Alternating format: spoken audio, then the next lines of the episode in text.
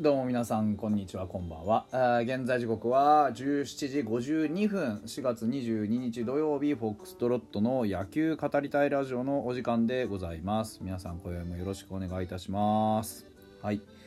えー、楽天対日本ハム楽天モバイルパーク14時からやっておりました。勝ちました。おめでとうございます。いやよかったね。あのー、まあなんて言うんでしょうね。噂がまあ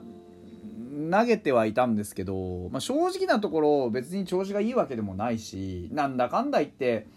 まあまあまああのうまくやってたっていう感じ。で最後の最後にボロが出て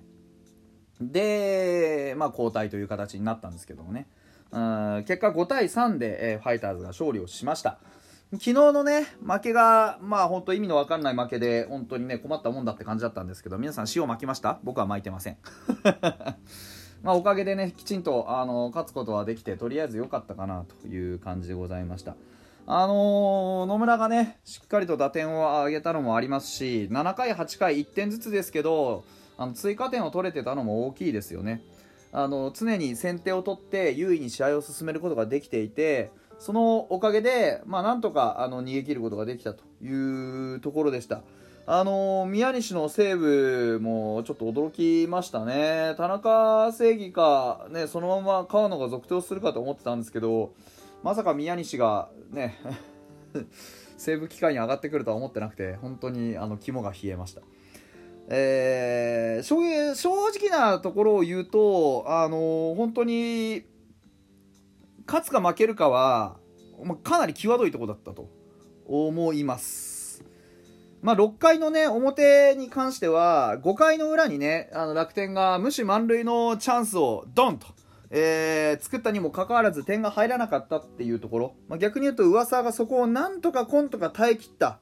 というところは本当に大きかったんじゃないのかなというふうに思いましたね、やっぱりね。あの大きなあの得点の動くチャンスがあったにもかかわらず、それを拾い損ねたことによって、相手先発の庄司君が、まあ、当然ですけど得点への期待感それから自分自身の初勝利っていったものを目前までこうね目の目と鼻の先に人参がブランとぶら下がってきたんですけどその人参をつかめなかったっていうところのね、まあ、もう動揺とは言いません。あの興奮があるじゃないですかやはり。人間の心にはよしいけるかもしれないぞグッて一度巻き起こった期待が多分彼をね、あの少し興奮状態にしたと思うんですよ。でそのほんの少しの興奮状態をまあ、あのーあまりね、えー制御できなかったっていうのが多分6回の表かなと思います。それまではですね、正直非常にあのストレート、ね、あの初登板とは思えないストレートのキレと、えー変化球、スライダー、縦に落ちるスライダーとフォーク、非常にコンビネーションよく投げていまして、うちの野手たちが、まあ、あのストレートを捉えきれずに、えーフォークとスライダーにちょっと空振り三振を重ねていくというような、ちょっと情けない展開が続いていたんですよね。で、ゾーンの中できっちり勝負されてましたし、そういう意味では投球内容5回までは、あの庄司君の方が圧倒的に上だったというふうに思います。ただ、噂は噂はで、きちんとですね、あのーて言うんでしょう、まあ、らしい投球ができていたかって言われるとそんなことはないんですよ。まあボール球も先行しますし、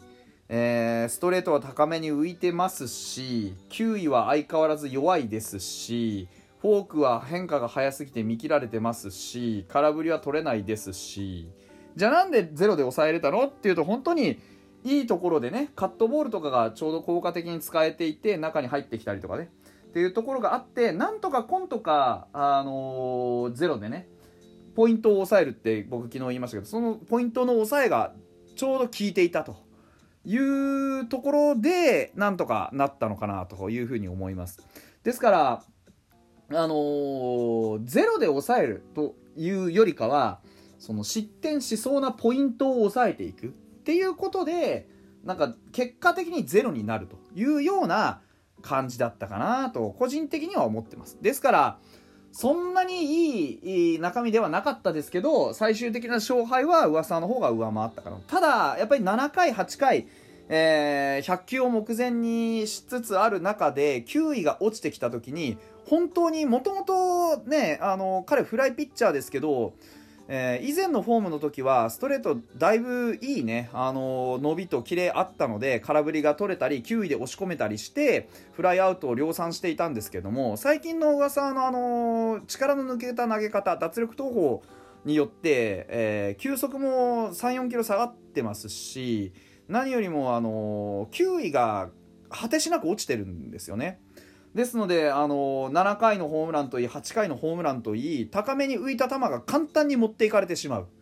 ううという現象が起きてます。特に8回に至っては江越のねあのすごい素晴らしい、あのー、返球、ねあのー、島内の当たりがえー、ライトフェンスを直撃したんですけどもその後ですねクッションボールをしっかりと処理した江越がノーバンで、えー、ショートの上川端へ送球しまして江越をセカンドでアウトにするというビッグプレーがあったんですけどね。そのプレーのおかげで、まあ、同点にならずに、えーまあね、同点にならずにというか、まあ、点がね余計に入らずに済んだんですけどそういうプレーがなければほとんどもう4連打かな？食らってたような状況ですからあのー、そういう意味では本当にねまあ、な3連打ぐらいか3連打4連打ってってなっててもおかしくなかったので本当にね、あのー、明らかに球威がなくなってきていたんですよね。うんそういうのが目に見えていたんですけどやっぱりフォークの落ちも悪かったってそんな中でもともとその球威の落ちてるストレートを割とゴリ押ししたんですよね。それがね良くなかったんですよ。あのー、浅村に打たれたのも高めの外のストレートで浮いた球ですね。で、フランコアウトを挟んで、岡島にも高めのストレートを持っていかれて、外角ね、これも。で、ホームラン。本来だったら、低めのアウトローですね。に、えー、決めたい球が全部浮いてた。で、しかも、球威がないっていうところで、やっぱそのチョイスはどうだったのかなというところと、やっぱ簡単に持ってかれちゃうなというところ。で僕が思ってるのはやっぱり今の投げ方でそういう球威しか出せないのであればあのー、上沢っていうピッチャーの性質と多分合ってないなというふうに思いますね今のフォームはね。うん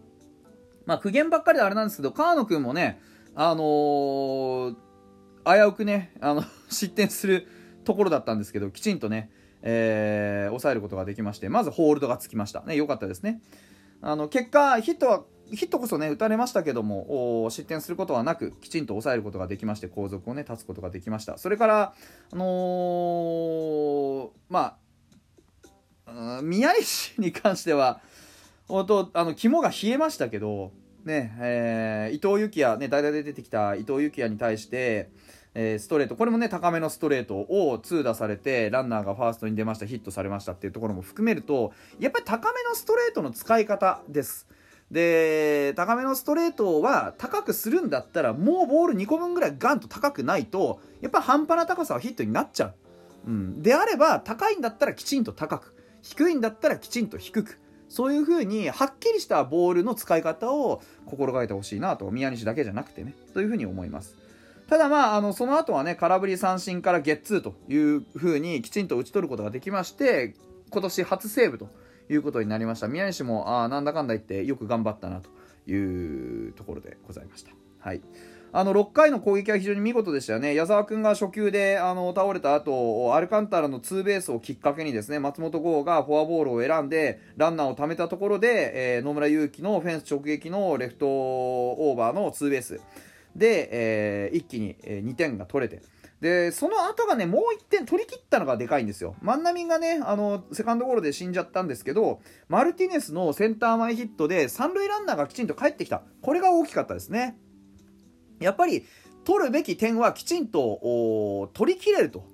いう攻撃ができればやはり有利に運べますし現にこの庄司君にとどめを刺したマルティネスのストレ、あのセンター前っていうのは非常に、あの試合展開の上でも大きかったと思います2点と3点じゃやっぱりだいぶ印象が違いますからね。うん、というところで今日は本当にね、あのいい試合運びでやることができたんじゃないかなと思います。7回の攻撃もね、あのー、2アウトからの攻撃でこれ大きかったのはやっぱり磯畑君がねしっかりと出て足で、あのチャンスを拡大したっていうところが非常に大きくてですね。